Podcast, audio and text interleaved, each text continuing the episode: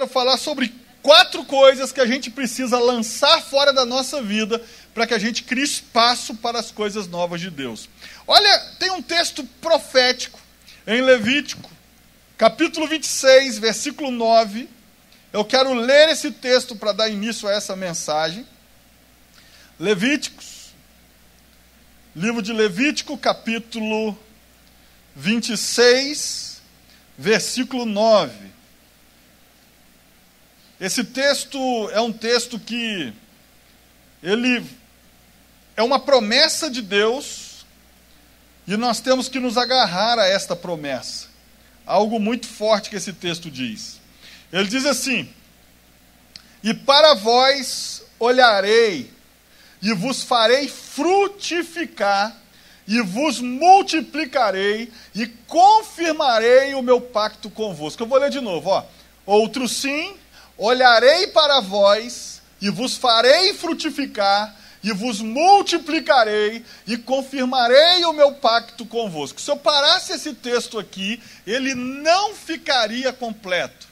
Porque aqui é Deus fazendo uma promessa. Ele está dizendo: Eu olharei para vós, eu vos farei frutificar, eu vos multiplicarei e confirmarei o meu pacto convosco. Mas o que completa esse texto é o versículo seguinte Versículo 10 diz assim: E comereis da colheita velha por longo tempo guardada. Guardada, não quer dizer que é o que a gente deveria comer, é porque está guardada. Até final a removerdes para dar lugar a nova. Eu vou ler o mesmo texto agora na tradução da linguagem de hoje. Pode tirar esse texto. Ele fica muito mais claro. A Bíblia na linguagem de hoje é um, um tipo de tradução, no outro linguajar, ele acaba deixando mais claro textos como esse aqui. Então eu vou ler para você. Eu abençoarei vocês e lhe darei muitos filhos. Olha aí, viu, Fabiano? Muitos. Eu abençoarei vocês e lhes darei muitos filhos.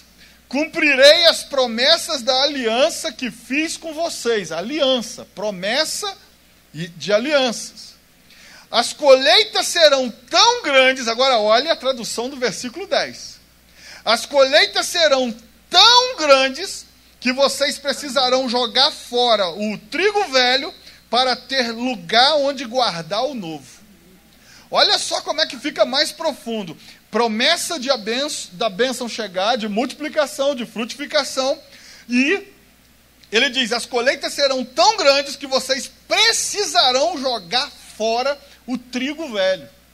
Não está falando, você vai ter que se desfazer do trigo velho para que você arrume lugar para colocar o trigo novo.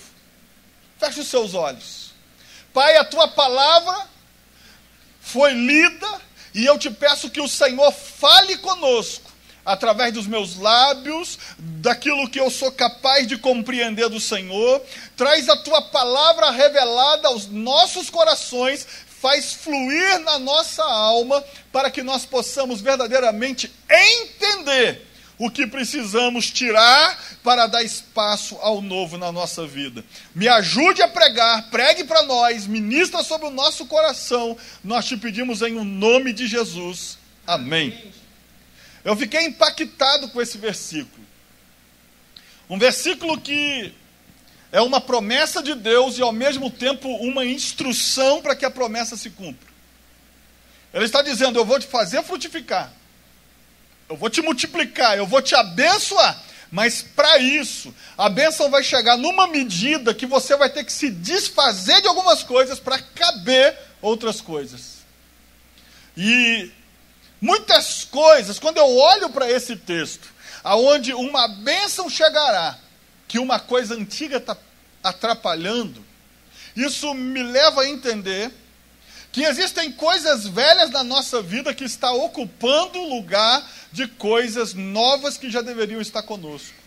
Esse texto é a prova que tem coisas que estão conosco que não deveria estar contigo. Tem coisas que estão no teu coração que já deveria ter saído.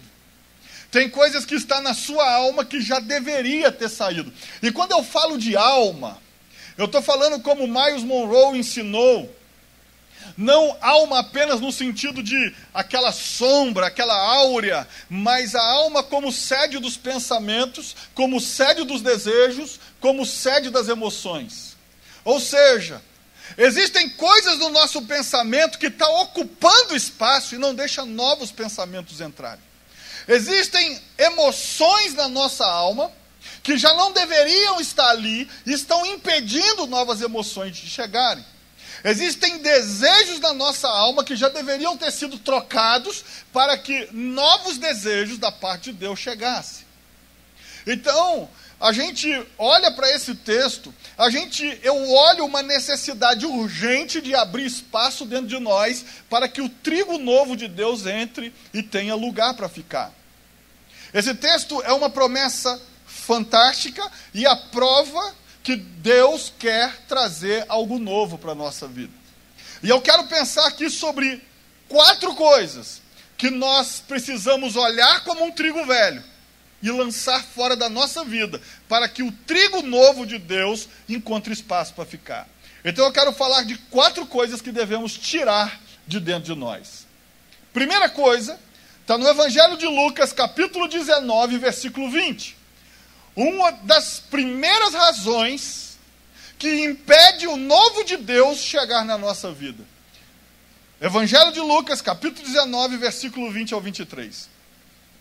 E veio outro dizendo: Senhor, aqui está a tua mina que guardei num lenço, porque tive medo de ti, que és homem rigoroso, que tomas o que não puseste e cegas o que não semeaste. Porém, ele disse: Mal servo, pela tua boca te julgarei. Sabias que eu sou homem rigoroso, que tomo o que não pus, cego o que não semeei. Por que não puseste, pois, o meu dinheiro no banco, para que eu, vindo, o exigisse com juros? O, a grande questão, que é algo que está tomando conta de algumas vidas, das nossas vidas, algumas vezes da minha vida, e que nós precisamos lançar fora, se encontra nesse texto. No versículo 21 está uma palavra que destrói o nosso futuro, chamado porque tive medo. Olha o que diz: pois tinha medo de ti. Aprende uma coisa: aquilo que nós tememos nos domina. Aquilo que nós tememos, nós evitamos. Aquilo que nós tememos, nós desviamos do combate, nós saímos da zona de conflito. A gente, por causa do medo, o medo produz um espaço tão grande no nosso coração que bênçãos novas de Deus não tem espaço para entrar por causa do medo. E a Bíblia está dizendo: Deus decidiu nos abençoar, nos frutificar, nos multiplicar, mas há um espaço tão grande que o medo toma conta que impede o nosso crescimento. Se você olhar este este texto que nós lemos, da parábola dos talentos, se você olhar a combinação dessa parábola com outro evangelho que conta um pouquinho diferente essa parábola, você vai ver que na medida que o que tinha e recebeu dois talentos e virou quatro, ele virou governador de quatro cidades. E o que tinha cinco talentos e multiplicou para dez, ele se tornou governador de dez cidades. Ou seja, ali estava falando sobre uma frutificação, sobre um avançar. Mas aquele que recebeu um talento, não recebeu nenhuma cidade, por um simples motivo: por causa do medo.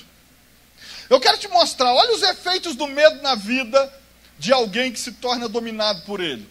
Primeiro efeito, se você olhar, o medo rouba a nossa prosperidade. A vida desse homem da parábola já é o próprio exemplo. Porque todos os outros que não tiveram medo, ou tiveram medo, mas se arriscaram a si mesmo, eles multiplicaram de dois para quatro e se transformou chefe de quatro cidades. O que tinha cinco multiplicou para dez e se transformou chefe de dez cidades. Mas aquele que tinha um e ficou com medo, ele não apenas ficou nessa situação, mas perdeu o que foi lhe dado. Por quê? Porque ali estava falando de uma prosperidade sobre governos. E o que acontece? O medo dele impediu a prosperidade o crescimento dele.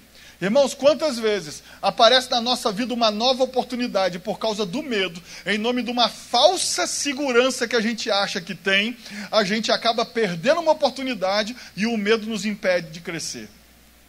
A gente precisa entender que um dos grandes bloqueadores do nosso sucesso se chama medo. Um dos grandes bloqueadores do nosso crescimento se chama medo. A Bíblia vai dizer em 2 Timóteo capítulo 1, versículo 7, porque Deus não nos deu espírito de medo, mas Ele nos deu fortaleza, amor e moderação. Deus não deu para a gente espírito de medo. Algumas traduções vão dizer, mas Ele nos deu o espírito de ousadia.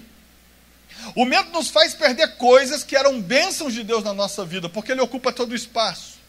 Quer ver uma segunda coisa que o medo faz? O medo nos faz ir na direção errada. Olha, se você ler Gênesis capítulo 19, você vai ver o anjo de Deus querendo livrar Ló. E ele diz assim: vá para aquelas montanhas. Ló fala assim: eu tenho medo que o fogo me pegue lá, me permita ir para outra cidade. O anjo fala: vá correndo, porque eu vou ficar esperando você chegar lá para derramar, para jogar o fogo. E a Bíblia vai dizer que ele diz isso: eu não quero ir para lá porque eu tenho medo. Você sabe qual é o problema? Quando a gente tem medo, a gente vai para onde não deveria ir.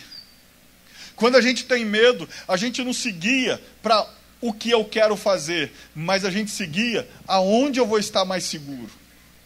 Irmãos, o meu grande medo, antes de até 2012 pedir para a instituição que eu trabalhava me mandar embora, era o medo de ficar sem um contra-cheque. Porque o contra-cheque parece que nos protege, não é assim? Vê aquele contra-cheque escrito salário bruto, e vê lá o imposto de renda, e vê lá o, o INSS, e vê lá que tem um salário líquido todo mês, chova ou faça sol, isso parece nos dar uma segurança, mas na verdade contra-cheque não dá segurança para ninguém. Mas o meu grande medo em 2002 era ficar sem aquele contra-cheque. E por causa disso, eu perdia coisas, embora eu ganhava muito bem, mas eu perdia coisas que eu vivo hoje. Ou seja, hoje eu posso fazer o meu horário de trabalho. Eu posso escolher qual empresa eu vou pegar. Também, talvez em alguns momentos eu até acorde muito mais cedo do que eu acordava naquela ocasião. Mas o medo me impedia de ir para uma direção que eu sabia que podia dar certo. O medo me travava. E eu me lembro que quando eu consegui ser mandado embora da onde eu estava, o que eu tinha falado para Raquel, para o Mateus, falei: a gente não vai poder mais viajar para o exterior, para os Estados Unidos, porque agora não tenho mais aquele salário certo, fixo, ali, prontinho. Só que Deus é tão maravilhoso que um mês e pouco depois eu fui chamado para dar consultoria em Israel, fui com tudo pago, primeira classe, hotel cinco estrelas, fiquei no hotel do Steve Spielberg. Só, não, só que o homem tudo lesado passou, nem viu o cara. Depois que falou assim, oh, o Steve Spielberg estava ali. Quem? Né? Essa coisa assim. Mas o que, que acontece? Mas por que, que eu vivi isso? Porque o medo não me segurou mais. O medo.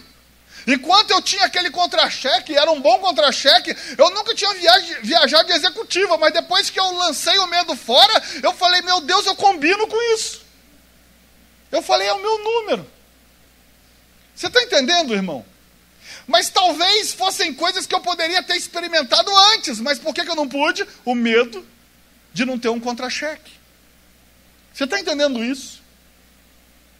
A gente precisa entender que o medo é algo que nos paralisa, que nos impede mais longe. E muitas das vezes nos faz ir na direção errada. O que acontece com Ló é que o anjo fala: Eu sei que lá vai ser bom para você, vai Mas ele olha humanamente e diz assim: Eu estou com medo de ir para lá. E ele fala: Me deixa ir para lá. E a Bíblia diz que o anjo permite ele ir para lá, mas o medo fez ele ir na direção errada. Irmão, tome cuidado. Não vá para onde você se sente confortável. Enfrente o seu medo. Para você estar tá na geografia certa de Deus. Quer ver outra coisa que o medo faz? O medo nos faz esconder. Gênesis 3, versículo 10 diz assim: Ouvi a tua voz no jardim, porque estava nu, tive medo e me escondi. Adão falando para Deus, Deus falando, Adão, onde é que você está?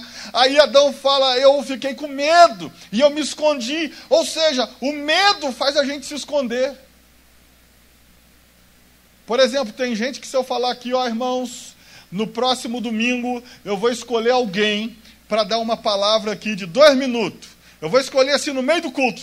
Eu não duvido que alguns vão faltar. Porque estão com medo de ser escolhido. Aí o que, que é isso? Se esconder. Tem gente que por causa do medo da exposição estão se escondendo. E o medo faz isso. A gente não quer ser visto, a gente não quer ser notado, e Adão agora por medo, ele se esconde. Quer ver outra coisa que o medo faz? O medo traz à tona o nosso passado. Quer ver? Gênesis 43, versículo 18. Os irmãos de José falam assim: Os homens tiveram medo, porque foram levados à casa de José e diziam: É por causa do dinheiro que de outra vez voltou no saco de cereal, para nos acusar e arrendar contra nós, escravizar-nos e tomar nossas jumentas. Os caras estão lembrando assim: foi aquele dinheiro. Primeira coisa que o cara lembra foi aquele dinheiro que botaram lá no saco. Porque o medo traz à tona o nosso passado. O medo é capaz de trazer os nossos fantasmas de volta, irmão. O medo é capaz de mexer com a nossa alma, com o nosso pensamento, com as nossas emoções. Quantos aqui que nunca na sua vida, quando estavam dormindo, não viram um fantasma em cima da enceradeira? Mas era a tua camisa. Lembra disso? Quantos aqui não se esconderam? Quantos aqui? Talvez não ouviram barulho, que era apenas o ventilador, que entrou alguma coisa ali, mas o medo fazia você imaginar pessoas andando em volta da sua casa. Ou seja, o medo, ele traz alguma coisa na nossa mente. E muitas das vezes traz os fantasmas do nosso passado. Quer ver outra coisa que o medo faz? Isaías 31, versículo 9 diz: E de medo passará a sua rocha de refúgio, seus príncipes desertarão. Ou seja, abandonarão as suas bandeiras. Ou seja, o medo nos faz fugir do que deveríamos enfrentar. Irmão, tem coisa que se você fugir daquilo, cresce. Tem coisa na nossa vida que, por mais medo que a gente tiver, a gente tem que olhar no olho daquele problema, encarar ele resolver ele. Porque o medo não vai fazer o gigante abandonar. Golias está afrontando toda uma nação por 40 dias. A nação está com medo. E quanto mais o medo acontece, mais Golias fica maior. Irmão, para de fazer o seu gigante crescer. Pare de fazer o seu gigante crescer. Se você não matar aquela cobrinha, ela vai virar uma serpente. Você está entendendo isso? Se você, ah não, eu estou fugindo da cobrinha. Se você fugir da cobrinha, um dia você vai ter que encarar a serpente. E se você não está fugindo, da, se você não está enfrentando a cobrinha, agora que está pequenininho, uma hora você não vai ter coragem de enfrentar a serpente que virou uma cascavel. Preste atenção numa coisa, meu irmão: o medo faz fugir do que você tem que enfrentar. As pessoas não confessam os seus pecados com medo da consequência. As pessoas não falam a verdade, não enfrentam a verdade com medo de perder o emprego. Ou seja, a gente fica sempre refém do medo. Sabe o que, eu aprendo com isso? Deus quer mandar um trigo novo, mas esse trigo velho chamado medo está ocupando muito espaço na nossa vida. Deus quer mandar um emprego novo, irmão, mas esse medo de perder um emprego velho vai manter a gente cativo de um emprego que você não está feliz. Eu não estou falando para você chegar lá amanhã, pedir demissão, não, já vai distribuindo currículo.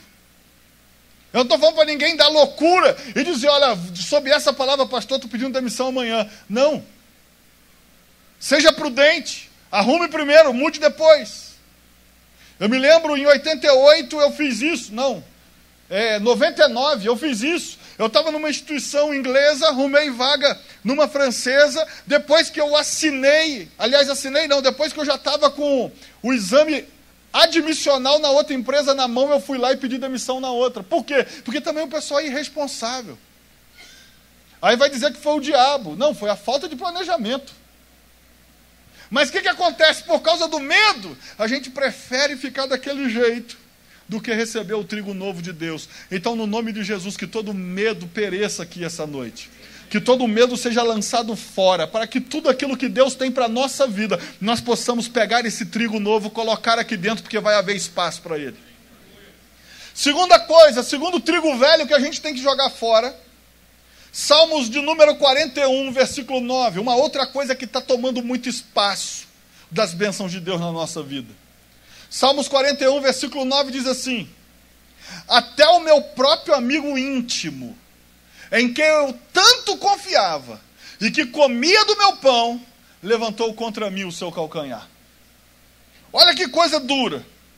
Até o meu próprio amigo íntimo, em quem eu tanto confiava, que comia do meu pão, levantou contra mim o seu calcanhar. É como um grupo de amigos jogando bola e de repente um levanta os dois calcanhares e dá uma voadora no peito do cara. Mas é o próprio amigo. O que estão fazendo isso?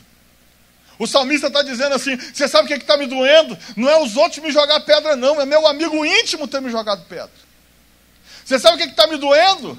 Não é porque o fulano fez isso, não, porque dele eu esperava. Irmão, aprende uma coisa: por que, que pedrada de amigo dói mais?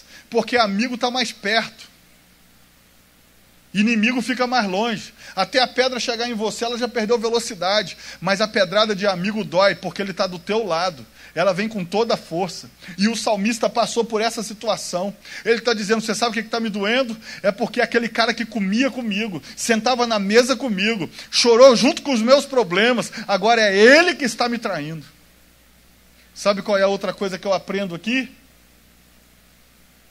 Tem um espaço que está tão ocupado pela decepção que não tem lugar para mais nada. Sabe outra coisa que a gente tem que lançar fora? A decepção. O peso da decepção. Se você olhar no dicionário Aurélio, decepção é ilusão perdida. Ilusão é o quê? Engano dos pensamentos. Eu pensava que ele era o meu amigo, mas não é. Eu pensava que ele ia me ajudar, mas ele me atrapalhou. Eu pensava que ele ia abrir a porta, mas ele trancou. Isso é uma desilusão. É quando eu me engano sobre aquilo que eu pensava sobre alguém. E isso, quando eu me engano sobre alguém, eu tenho uma decepção. Quando eu me engano a respeito de alguma coisa, eu fico decepcionado. Ou seja, a decepção é quando nós esperamos algo que acontece o contrário. Quando pensamos que algo ia acontecer e não acontece. Olha para Naamã, ele se decepcionou, ele criou uma ilusão na cabeça dele, um pensamento. Quando eu chegar lá, o profeta vai se levantar, colocar a mão sobre mim e me curar. E de repente, quando ele sente que o profeta não vai fazer isso, ele vai ter que se lavar no rio, ele fica decepcionado. E por causa de sua decepção, ele vai embora. Irmão, se você não lançar fora suas más experiências com as pessoas, você nunca vai estar perto de quem vai te abençoar. Se você não lançar fora as decepções que você teve com as pessoas mais chegadas, você nunca vai estar perto da pessoa certa, porque você vai barrar todas de chegarem na sua vida. O que, que é da, a segunda face? A segunda face é que a gente só tem duas, ó, só tem uma. Mas presta atenção: o que, é dar o outro lado para bater? É dar oportunidade para alguém te trair de novo. É dar oportunidade para alguém puxar o tapete de novo. É dar oportunidade para alguém te decepcionar de novo. Mas nesse meio do caminho você não vai encontrar só gente que te decepciona, não. Você vai encontrar gente que é fiel a você. Nesse meio dessa caminhada, vão ter um monte que vai te decepcionar, que vai te trair, os amigos íntimos que estavam na tua mesa, que riam contigo, que você ajudou ele, que você deu todo apoio a ele, de repente é ele que vai virar as costas. Mas fique tranquilo, porque no meio dessa caminhada você vai encontrar pessoas que vai valer a pena você ter conhecido. Mas qual que é o problema da decepção? Nós fechamos a porta para tudo e para todos. Uma das coisas que tem ocupado espaço nas nossas vidas são a decepção com as pessoas ou com as coisas. ou com instituições. Pessoas que se decepcionaram com a igreja e agora diz: toda igreja é assim. Pessoas que se decepcionaram com determinada área e fala tudo é assim. Amigo, preste atenção, tudo é muita coisa para você falar. Todos é muita gente para você falar. Porque quando você fala todo mundo é assim, você está dizendo, inclusive eu. Porque todo mundo inclui você, você sabia disso? A gente tem que começar a entender. O salmista está abatido por causa da decepção do amigo íntimo. Uma das coisas que o diabo tem feito é nos causar decepções. Ele procurou fazer isso com o povo de Israel lá no Egito. A Bíblia diz que de repente aparece Moisés dizendo assim: Deus apareceu para mim e Deus falou que eu vou livrar vocês. Agora eu vou lá no Faraó e vou falar com ele. Aí a Bíblia diz que o Faraó falou: O que? Esse povo está à toa para pensar nisso? Vão botar mais trabalho para eles. E o povo falou que ficou amargurado, cansado, ficavam blasfemando contra Moisés. Por quê? Por causa da decepção. A gente pensou na minha cabeça o que, que ia acontecer. Moisés ia falar, e se foi Deus que falou isso para Moisés, ele ia abrir a porta e mandar a gente sair. Mas não, irmão. Teria que primeiro haver algumas coisas. Não deixe as decepções com igreja, decepções com pastores, decepções com pessoas, decepções com trabalhos, decepções com patrões, decepções com chefes, fazer com que você ache que todo mundo é igual, porque se você não é igual, então tem alguém que não é igual a todo mundo. A não ser se a gente for igual. Agora, se você acha que você não é igual, então tem alguém que não é igual a todo mundo. Então você não vai poder que dizer que todo mundo é assim. Todo mundo é corrupto, só se você incluir que você é também. Todo mundo é ladrão, só se você incluir que você é também, porque todo mundo inclui a gente. Precisamos entender que coisas e pessoas vão nos decepcionar, e isso vai acontecer um monte de vezes. Eu vou te ler um texto de Paulo, uma decepção de Paulo, para você ver que isso é desde aquela época. 2 Timóteo, capítulo 4, versículo 15. A Bíblia diz assim: Tu guarda-te também dele, porque resistiu fortemente às nossas palavras. Na minha primeira defesa, olha o que, que ele vai dizer: Ninguém me assistiu, até para o cara que ele está escrevendo, Timóteo. Porque se ele está falando ninguém, ele ficou sozinho, sim ou não?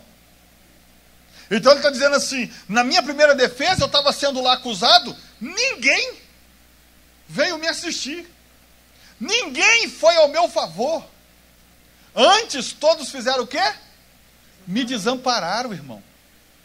Que isso não lhe seja imputado.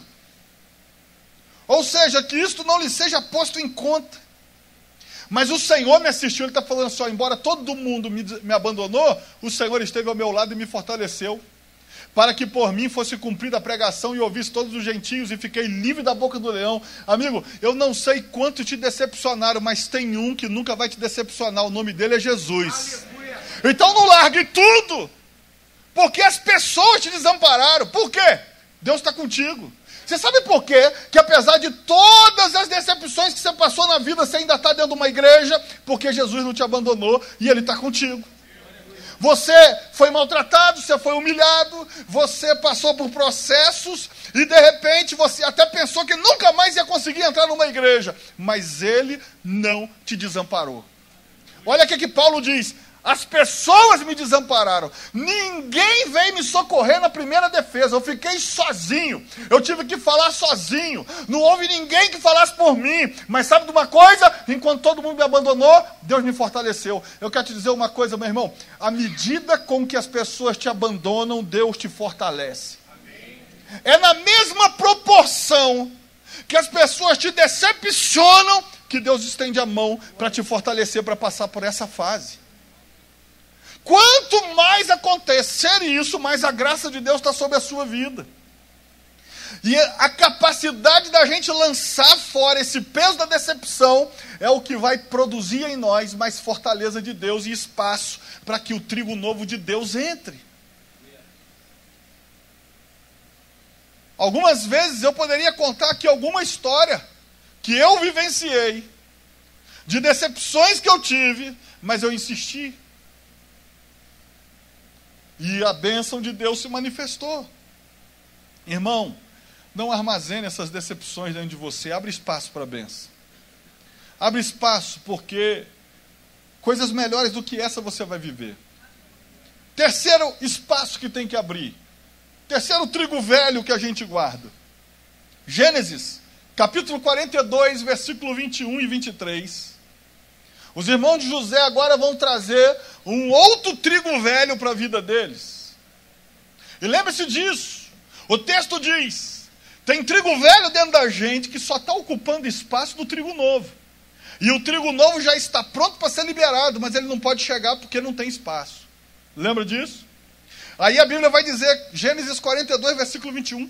Então disseram uns aos outros: Na verdade, somos culpados. Olha só, culpados. Eles estão declarando uma sentença sobre eles. Na verdade, somos culpados acerca de nosso irmão, pois vimos a angústia de sua alma quando nos rogava. Nós, porém, não ouvimos. Por isso vem sobre nós esta angústia, este mal. E Rubem respondeu dizendo: Não vulo, dizia eu, dizendo: Não pequeis contra esse moço, está falando de José. Mas não ouviste, e vede aqui o seu sangue também requerido. E eles não sabiam que José os entendia, porque José falava através de intérprete. Preste atenção numa coisa: José fez de conta que era egípcio e falava com o intérprete. E eles não entenderam que era José, não reconheceram José, e de repente eles estão prontos, eles estão sendo acusados por José de ser espias, e agora vem na mente deles assim: é por causa da nossa culpa. Nós somos culpados porque o nosso irmão, isso se passou 22 anos, irmão. E a culpa está dentro deles. Escute, desde o momento que José foi tirado dessa maneira como escravo, lá de dentro da casa do pai, até esse momento aqui passaram-se 22 anos. Mas a culpa está ocupando o espaço dentro deles do mesmo jeito há 22 anos. E agora, nesse momento, eles estão dizendo: sabe por que, que a gente vai passar por isso? Porque a gente é culpado. Olha o que a Bíblia diz: culpados. Somos culpados. Sabe o que, que você tem que lançar fora? Porque é um peso terrível, ocupa um espaço terrível na tua vida o peso da culpa.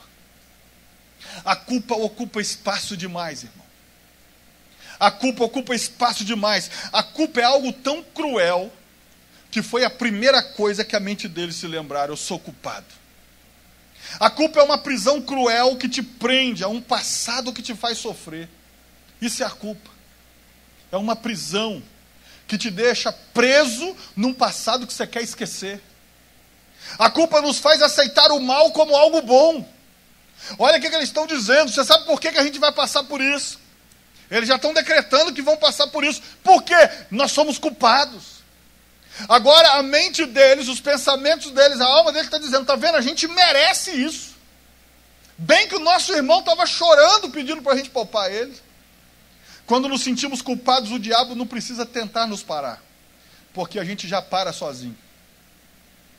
Quando deixamos a culpa dominar nossa vida, nossa vida se enche de coisas velhas e não abre espaço para o novo. Todos nós somos imperfeitos, irmãos. Todos nós erramos. Mas não podemos esquecer que temos um advogado diante de Deus, Jesus Cristo justo. Ele morreu para nos livrar e rasgar o escrito de dívida que havia contra nós. O peso da culpa ele carregou sobre os seus ombros, cravou na cruz, rasgou e disse: Não é culpado mais, porém é absolvido no meu sangue. A culpa talvez seja o que mais ocupa espaço na nossa vida, nos nossos relacionamentos, nos nossos pensamentos. A culpa nos faz aceitar o que jamais aceitaríamos sem culpa. A culpa nos leva a rejeitar a felicidade porque não merecemos viver tão felizes porque somos culpados. Quando Davi estava fugindo de Absalão, Simei apedrejava Davi, jogava a culpa sobre ele, dizendo: Foi por causa da sua família sanguinária. E aí, de repente, Davi, um dos seus valentes, fala: Você quer que eu mate esse cara? Eu vou lá matar esse cara. Davi fala: Não, eu mereço isso, o Senhor mandou ele me amaldiçoar. Quem foi que disse que o Senhor mandou amaldiçoar? Ele não era profeta? Mas a culpa dizia assim: eu mereço isso. A culpa fez Davi acreditar que aquele mal era uma punição de Deus. A culpa faz isso com a gente. Só perdeu o emprego por causa daquilo. Só aconteceu isso por causa daquilo. A, a culpa faz a gente acreditar que Deus nos deu o mal como punição por aquilo que nós fizemos. Davi disse: essas pedras é Deus que mandou jogar. Só porque ele se sentia culpado. O sentimento de culpa nos leva a autorizar o mal sobre a nossa vida. O sentimento de culpa faz com que a gente aceite o mal sobre a nossa vida. Cuidado para você não virar seu próprio carrasco, irmão. Você sabe qual é o nosso problema? Parece que a gente quer se autopunir para sim ter a sensação que não somos mais culpados porque pagamos a conta. Agora, pagamento de culpa não é com o teu sacrifício, é com o sacrifício de Jesus. O seu sacrifício não paga conta nenhuma do que você fez de errado. Sabe o que, que paga a sua conta? Se arrepender diante de Deus, confessar o seu pecado, e a culpa é retirada no mundo espiritual.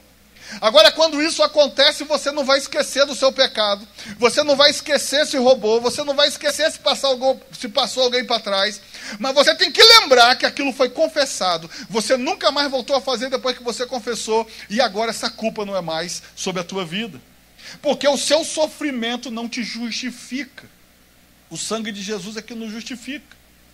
Não deixe que o seu sentimento de culpa tome espaço do trigo novo. Não deixe que o teu sentimento de culpa faça você acreditar que Simei foi ordenado por Deus para te apedrejar. Não faz você acreditar nisso. Por quê? Porque senão, sabe o que vai acontecer? Você vai viver em função da culpa. Você vai viver pensando assim: não, isso aí eu mereço mesmo, porque eu sou culpado, eu fiz isso aquela vez.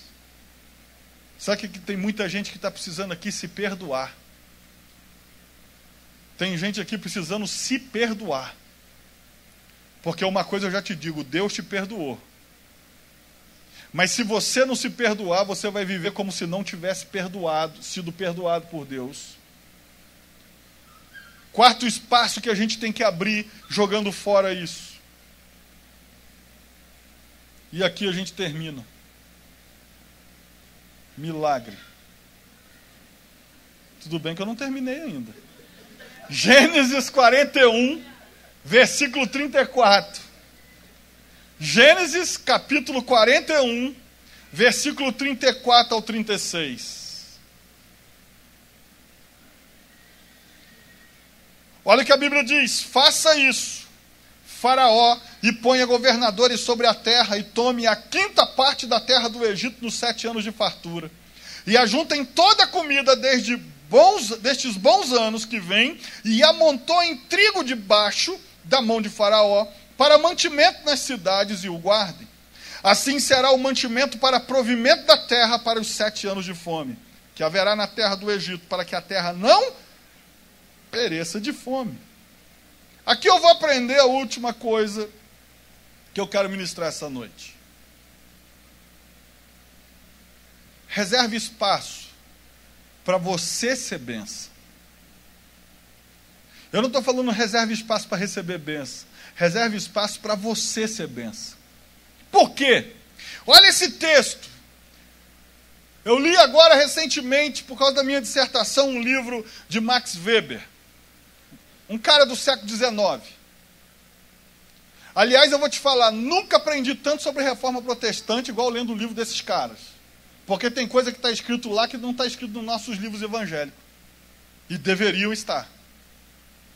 E esse Max Weber vai falar de Lutero, Calvino, os quáqueres, o pietismo e um outro negócio lá que foi no período de dois séculos, mais ou menos, até da reforma até dois séculos. E aí, ele vai falar algo que eu achei muito interessante. Ele vai mostrar um propósito na riqueza, sem falar da maneira que a gente fala hoje no século 21, que riqueza tem que ter propósito.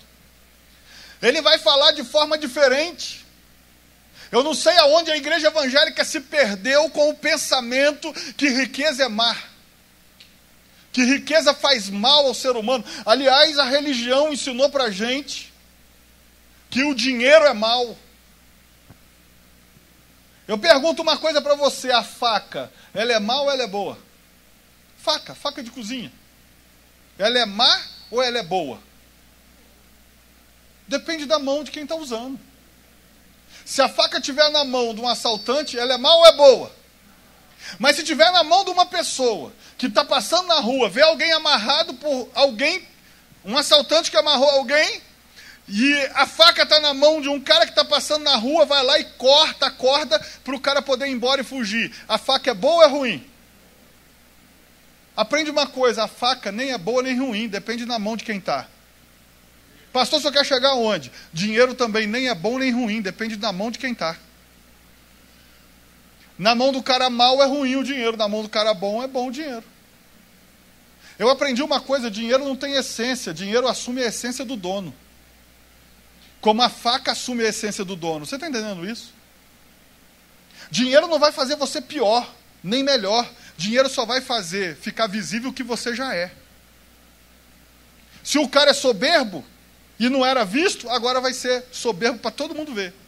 Agora, se o cara tinha um coração bom e amava as pessoas, as obras dele vão ser vistas porque ele tem dinheiro e vai fazer as boas obras com aquele dinheiro. Você está entendendo isso? Ou seja, dinheiro não tem essência. Alguém vai, nos ensinou que o dinheiro é a raiz de todos os males, mas o texto nunca diz isso. O, de, o texto nunca disse isso. O texto disse: o amor ao dinheiro é a raiz de todos os males. Mas a religião ensinou para a gente: se você ficar rico, você vai sair da presença de Deus. Você já ouviu isso?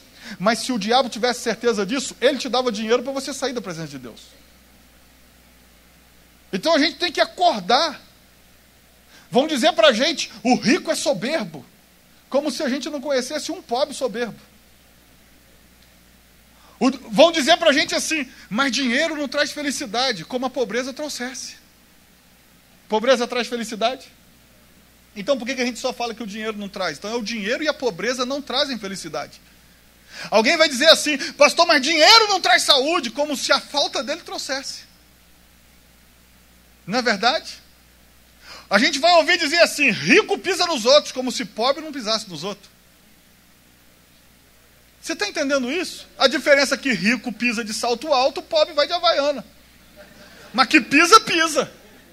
Você está entendendo isso? Não faz diferença. Sabe o que eu quero te dizer? Nós temos que entender que nós não vamos mudar por causa do que a gente tem. O que a gente tem não muda ninguém. O que a gente tem só potencializa o que a gente já era. Você está entendendo isso, irmão?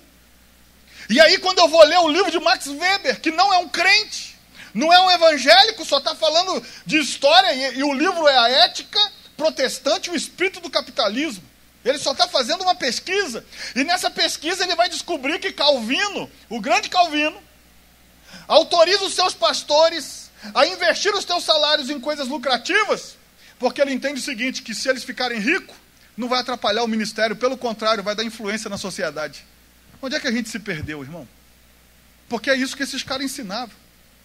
Os quakers vão dizer que se você quiser ficar rico apenas por causa da riqueza, com o fim de ser rico, você está fazendo uma má coisa. Mas se você trabalhar muito e por causa da tua profissão você ficar rico, é a bênção de Deus que está contigo. Lutero dizia assim: na maneira que você foi chamado, permaneça. Ou seja, se era empresário, se converteu, permaneça. Os quakers vão evoluir e vão dizer assim: mas se você encontrar uma profissão mais útil do que você tem, pode mudar porque tem a bênção de Deus. Eles vão dizer que, sabe, hoje qual é o risco de um crente ser rico? Segundo a religião. Vai largar as coisas de Deus. Aliás, John Wesley já começou a dizer no século XVII ou 18, não lembro, já começa a dizer: não, a, a riqueza afasta o homem da religião, de Deus. Lá atrás já começou a corromper. Mas preste atenção, os quakers diziam assim. Você sabe qual é o risco da riqueza? Olha o que era o risco da riqueza para eles. É o cara se tornar ocioso. E só gastar com luxo. Esse era o risco da riqueza, não é porque vai ficar soberbo, não é porque vai largar Jesus. Os caras, depois da reforma, estão preocupados o seguinte: olha, se você está guardando dinheiro para ficar à toa no final da vida, você está fazendo uma má coisa. É isso que os caras estavam preocupados. Sabe o que, que eles ensinavam? Eles estavam saindo do feudalismo. Eles estavam ensinando assim: olha, não pegue o seu dinheiro para gastar com luxo. Invista. Aí sabe o que vai acontecer? A Holanda se torna mais forte economicamente do que a Inglaterra na época, porque sete anos de calvinismo lá começou a ensinar o povo protestante a fazer negócios e guardar dinheiro e investir capital de novo. Como eles não gastavam com luxo, investia tanto em capital que a Holanda ficou mais forte que a Inglaterra. Isso é estatística, está no livro de Max Weber. Deus nunca teve problema, nem a reforma protestante nunca teve problema. O Lutero, que todo mundo fala e acha ah, isso e aquilo, casou com uma mulher. Olha o lance de casar com a mulher certa. Tá vendo? É. Tá vendo? Olha só o lance de casar com a mulher certa. Lutero, enquanto monge, não podia casar. Mas depois que faz a reforma protestante, ele casa com a mulher, e aí a igreja foi acusar ele, inclusive, que ele só fez o que fez porque queria casar. E aí o que vai acontecer? Lutero agora tem o seu salário como líder da igreja luterana e ele deixa a sua mulher administrar porque ela era melhor administradora do que ele. Então ele só ia pregar e cuidar da igreja e ela administrava. E naquela época não era ouro e tal que tinha à disposição como hoje e papel moeda. Então o que era riqueza na época de Lutero, século XVI? Era terra. O que, essa mulher começou a fazer? Guardar dinheiro e comprar terra. Daqui a pouco essa mulher constrói uma indústria. Alguém que tem uma indústria pode ser pobre, irmão? Então Lutero, não dá para dizer que ele era pobre. Ele era pobre até casar com a pessoa certa. Casou com a pessoa certa, tá vendo? Por isso que eu casei contigo, né? Agora eu vou confessar uma coisa aqui, posso? Posso? Eu já estava gostando dela, mas quando eu vi o pai dela saindo do carro, eu falei assim: esse cara é rico. E eu aprendi logo rapidamente que aparências enganam. Mas ele tinha uma estampa de rico, eu falei, vou casar bem pra caramba. Você está entendendo? Mas depois eu vi que era conversa fiada, era só estampa, quem, quem vê cara não vê coração, e aí já era. Mas preste atenção numa coisa. Nunca, nunca os pais da reforma bateram nisso. Pelo contrário, Lutero dizia assim: se você pode ficar rico e sagrado a Deus, mas está lá no livro de Charles Taylor, um filósofo canadense. Pode ler, são 906 páginas, uma era secular, é fácil. Termina rápido. Uma era secular de Charles Taylor. Não tem nada de crente aqui que eu estou falando. Estou falando de filosofia. Preste atenção, esse cara foi pesquisar a vida de Lutero. E ele vai dizer assim: você sabe por quê que a reforma de Lutero deu certo e a dos três antes dele não deu? Porque Lutero só quis reformar a igreja. O resto quis reformar o mundo. Aí, na, o, no, o, antecessor dele, se não me falha a memória, John Hans, o antecessor dele era líder sacerdotal da revolta dos camponeses. Lutero, quando na época dele foi ter a revolta dos camponeses, ele disse assim: se esses caras morrerem, isso agrada a Deus, porque Deus detesta a rebelião. Aí a, a burguesia falou: que cara é esse? Enquanto a religião dizia assim: da época, do século XVI, a religião dizia: se você quiser ser santo, pegue toda a tua riqueza e dê, lógico, para eles. Para a religião deles. E dê a sua riqueza e vá ser santo. Lutero dizia assim: se você conseguir ficar rico, sagrada a Deus, de uma maneira legal e justa. Se não, trabalhe muito, porque isso também agrada a Deus. Preste atenção numa coisa, irmão.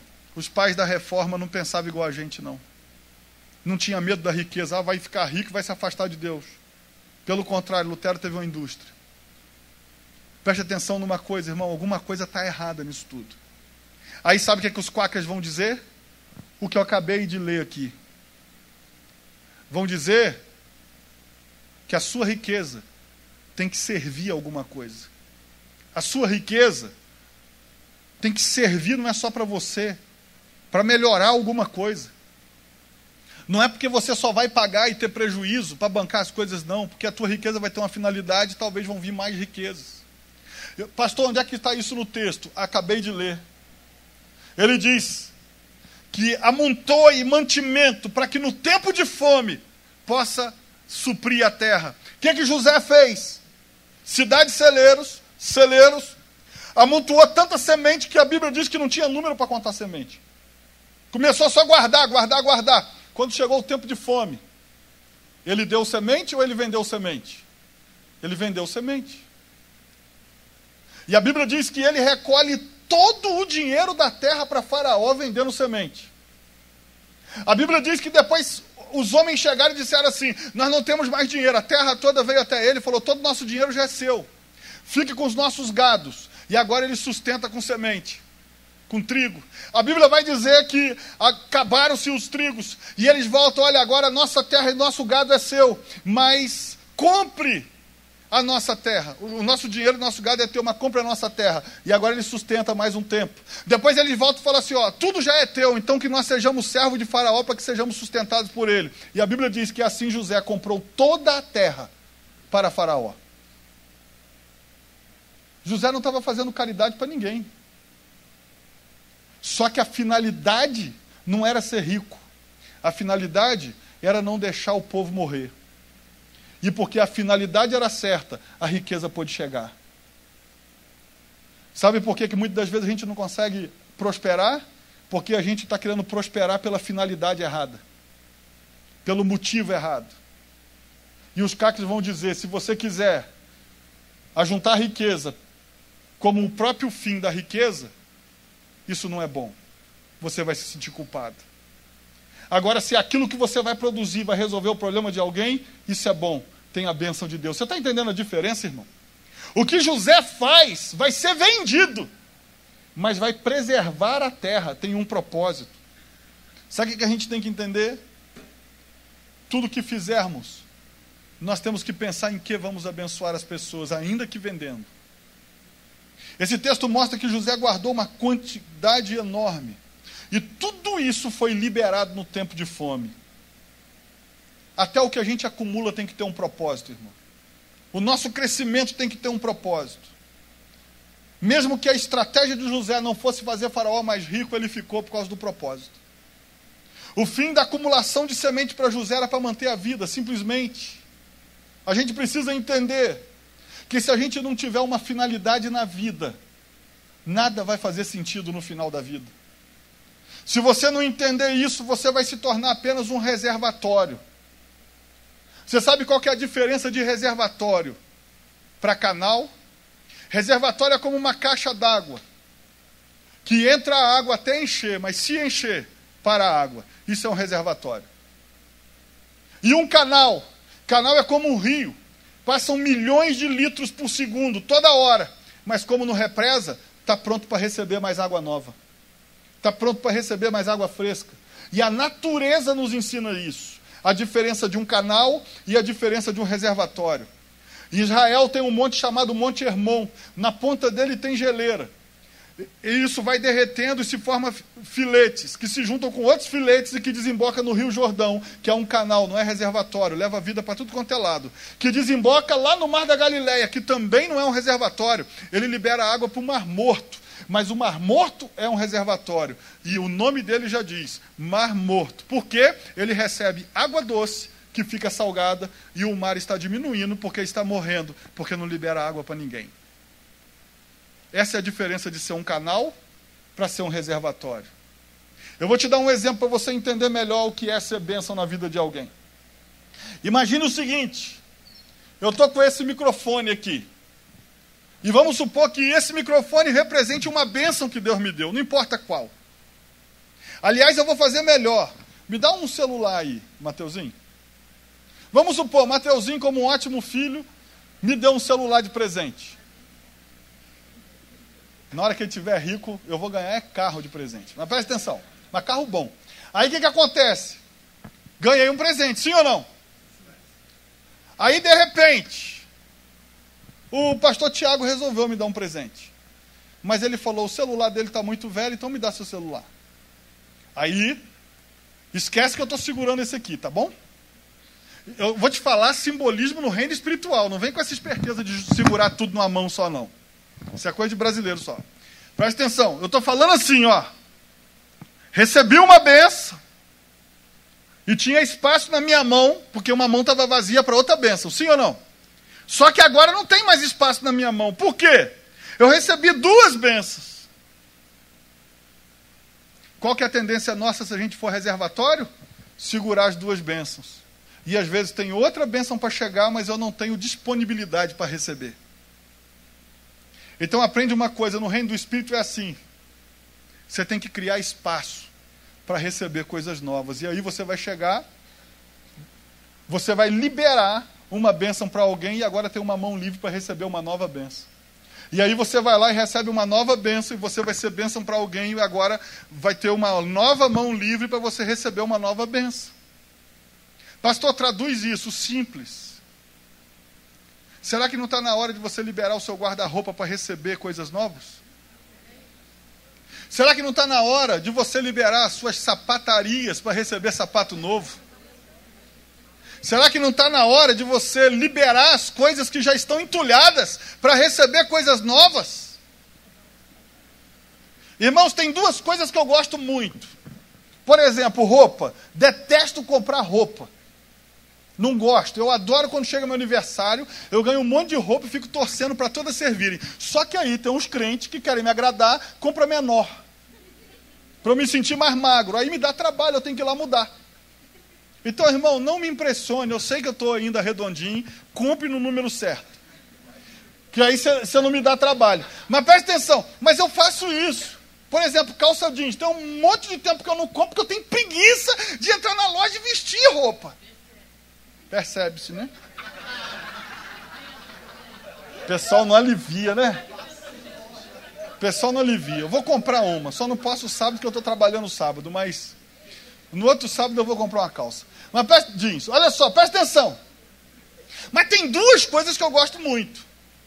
Três, na verdade. Da minha sogra, fala sério. Olha só, tem três coisas que eu gosto muito: carro, carro, caneta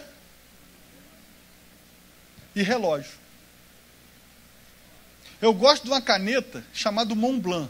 A mais barata custa R$ 1.500. Já sabe, dia 6 de maio está chegando. A mais barata. A mais barata, ok? Já dei caneta Montblanc, chorando, mas dei. Poxa, irmão, tem dia que eu fico assim, para que, que eu vim com isso? Eu me lembro uma vez que eu estava no culto aqui, Deus falou assim, dá essa caneta Montblanc. Eu falei, tu tá brincando, Senhor? E aí a gente pensa que é o diabo que está mandando. Já, você já teve essa sensação? Deus pede uns negócios que você fala, isso só pode ser o diabo. Até que eu aprendi uma coisa: o diabo nunca vai mandar você dar nada para Deus. Então fique tranquilo, não é o diabo nem a tua cabeça. Porque o diabo não vai fazer você dar nada para Deus, pelo contrário, vai fazer você tirar de Deus. E quantas vezes já dei relógio? Irmão, ontem, quando eu fui para uma reunião ontem de manhã de, de pastores, e eu, na hora que eu abri lá para pegar o relógio, eu peguei um dos que eu mais gostava. Perdi ontem. Deus falou, dá. Na hora, tirei, agora já estou ficando craque, tirei e dei. Mas depois eu fui orar. Senhor, agora só pode. Tem mais espaço lá onde eu guardo. Agora só pode mandar um novo. Mas bem que só podia mandar aquele Cartier que eu tenho vontade. Você está entendendo isso? Irmão, preste atenção.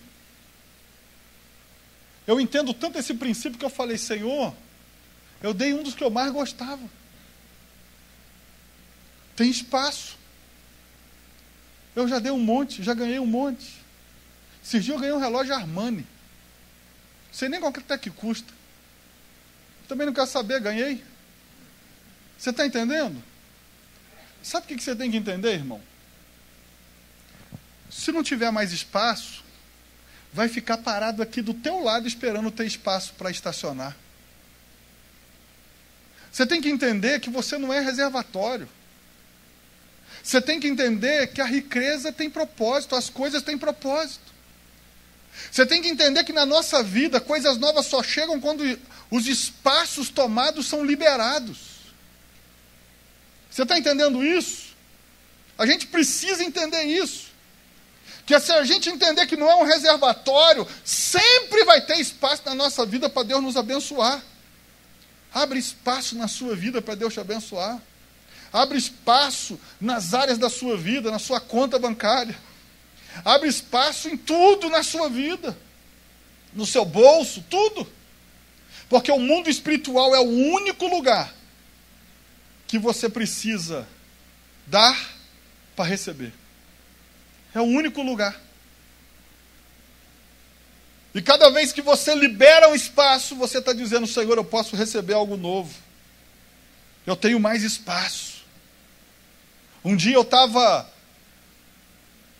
Uma, uma, umas férias que eu passei uma vez nos Estados Unidos, o pastor Valmir estava de, de tour com a gente, mostrando um monte de lugar.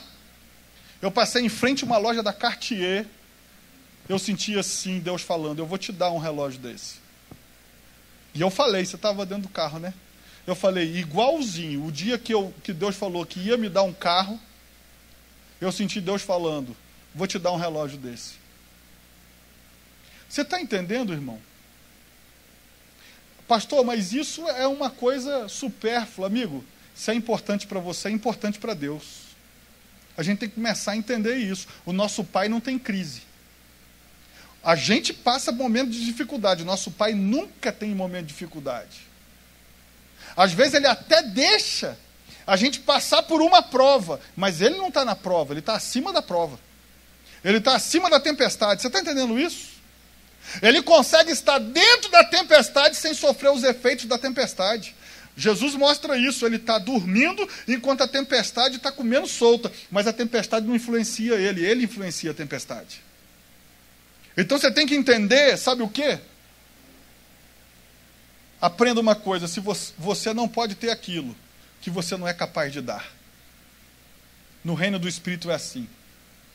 Você não pode ter o que você não é capaz de dar. Se você quer trigo novo, seja capaz de abrir espaço para receber trigo novo em todas as áreas da sua vida. Feche os seus olhos. Pai, eu quero te agradecer pela tua palavra. Eu tenho certeza que o Senhor quer trazer coisas novas para nós. Eu tenho certeza que bênçãos sem medidas estão já preparadas. Amém. Mas também tenho uma certeza: muitas delas não chegaram por falta de espaço. Muitas delas ainda estão coisas ocupando, trigo velho ocupando aquilo que devia estar liberado. Mas eu te peço, eu faço uma oração nessa noite. Não deixe que a bênção seja levada de volta por falta de espaço. Que nessa noite, nessa oração, o Senhor nos mostre qual é o espaço que temos que abrir. Talvez devemos abrir espaço no meio de decepções, de traições. Talvez devemos pegar o espaço do medo, arrancar o medo e criar um espaço novo para o Senhor operar. Talvez, Senhor, eu não sei a nossa realidade, mas talvez é a culpa que está ocupando tanto espaço. Talvez seja apenas o medo de perder que está impedindo o espaço de ser criado. O medo de deixar de ter e não conseguir comprar mais. Senhor, eu te peço, livra-nos desses pesos que atrapalham a nossa bênção. Nós queremos o trigo novo queremos o trigo fresco. Queremos, Senhor, a bênção nova. Não queremos ficar contando os testemunhos que já foram. Te honramos por eles, vamos contar sim, mas junto com os novos testemunhos, junto com as novas bênçãos, junto com os novos milagres. Eu te peço em o nome de Jesus, nos abençoa, Pai. Nos dá discernimento essa noite que o medo não venha nos fazer ir na direção que não devemos ir. Que o medo não venha roubar o nosso crescimento e a nossa prosperidade. Que o medo não venha nos constranger numa cela por causa dos nossos experiências do passado, por causa do que fizemos. Eu te peço, Senhor, dá crescimento a esta igreja. Dá um crescimento incomum para esta casa de oração Faça-nos experimentar o trigo novo de Deus chegando. Faça-nos entender o que precisamos fazer. Faça-nos dar a capacidade. Faça-nos ter a capacidade de dar. Para que nós possamos mostrar no reino do Espírito que nós podemos receber, porque nada será maior do que o teu nome na nossa vida, nada será mais importante do que a tua presença. Por isso, quando nós damos, Senhor, nós estamos mostrando para ti, para o reino do Espírito e para nós mesmos Nada vai nos dominar, só a tua presença, porque nós queremos ela. Nos ajude a entender que não podemos ocupar todos os espaços para que fique livre para bênçãos novas. Em o nome de Jesus, faz o teu povo e eu entendermos do que temos que abrir mão. Em o nome de Jesus.